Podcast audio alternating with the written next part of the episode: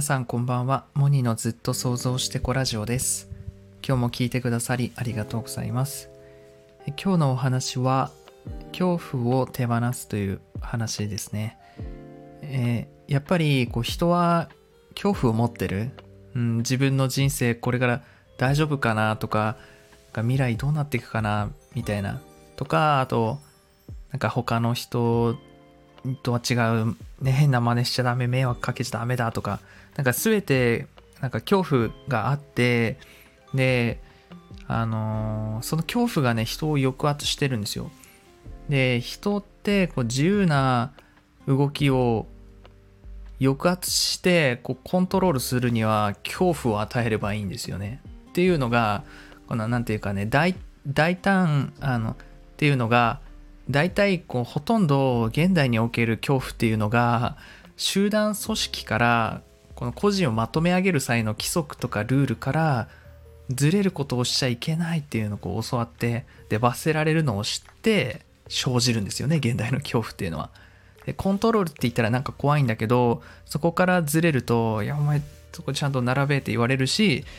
周りの人たちもちゃんと従ってるからね何あいつみたいなこう言われるわけですよ。で大多数の人にね否定されるのはやっぱり怖かったりするのでそれを避けようとするもんですよね。うん、で恐怖などによるこの抑圧っていうのが集団組織の最小単位で言ったらもう家庭の中でそういうのは行われてるっていうんですよ。で親に「行けませんよ」って「勉強しなさい」あの「遊んでばっかダメでしょ」ってこう言われるんですよ。で学校とかにも入ると子供のねそのなんだろうな自由ないわゆる没頭するようなものってあんまり喜ばれなくなってくるしあの社会に出るとなおさらこう個人の勝手な判断とか絶対許されないしやりやりたいことがこうできなくなっちゃうからこう例えばなんかやりたいことがあったとしてもいやどうせ無理だとかできないとかあのやっぱこう思うようになっちゃう。うん、で今組織に属してなかったとしてもその恐怖っていうのはもうね植え込まれてるみたいな感じで自分で抑え込むようになっちゃうんですよね。うん、なんか自動的にねオートメーションオートマチックに自分の感情をもう押し込ん誰に言われるでもないけど自分でもう押し込んじゃうみたいな恐怖に備えなくちゃみたいな身構えるようになっちゃったんですよ。で組織に少なからず属した結果人ってこう自由でなくなることが多くてで個人としての真の幸せっていうのも輝きを失うんですよ。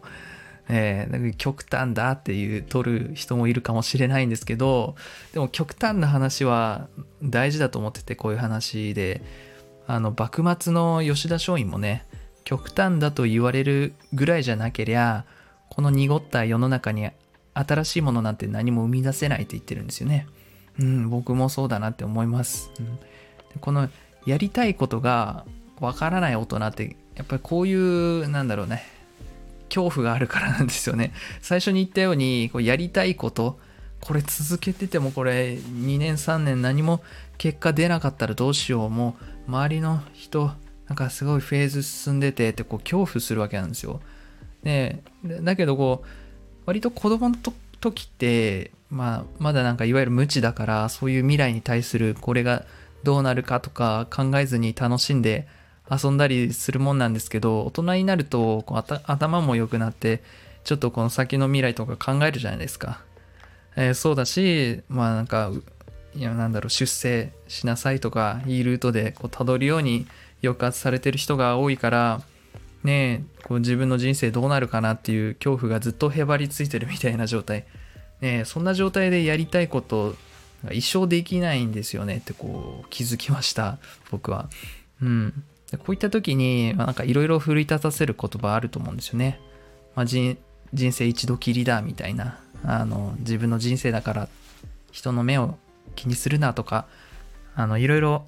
言葉あると思うんですけど。でも僕はあの昔こう二十歳の頃あ本当に神っているんだなっていう出会いがあってでその時に確信したことがあってなんかそれをちょっと忘れてたみたいな感じなんですけど神と出会って分かったことは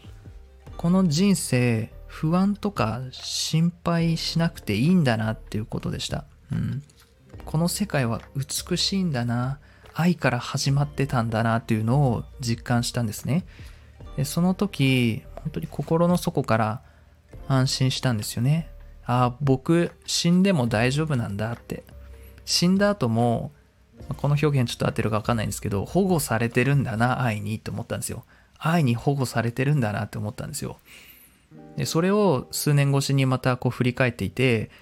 でこの世界はそれなりに僕からは美しく見えていて目に見えないものにも信頼を置いてるんですけど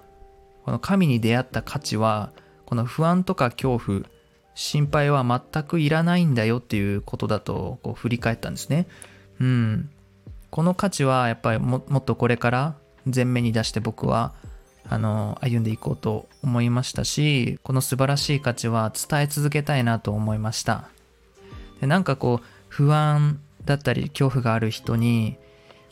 僕の言葉もそうだし自分の表現で伝えていきたいですね。でそこで一番その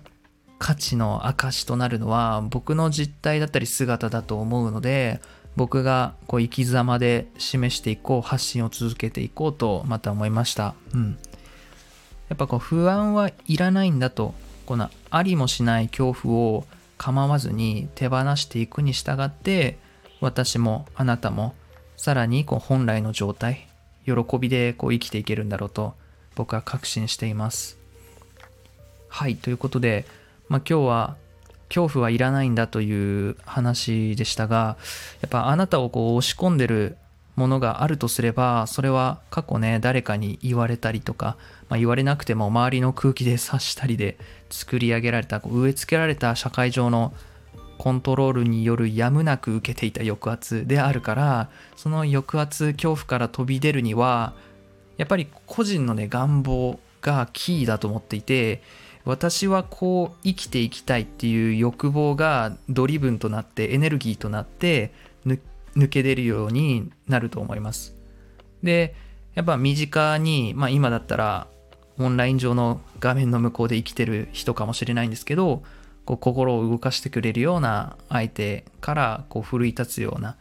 あのものをもらうみたいなところもポイントだと思います。はい。また配信聞いてくれると嬉しいです。それでは最後までお聴きいただきありがとうございました。モニのずっと想像してこラジオでした。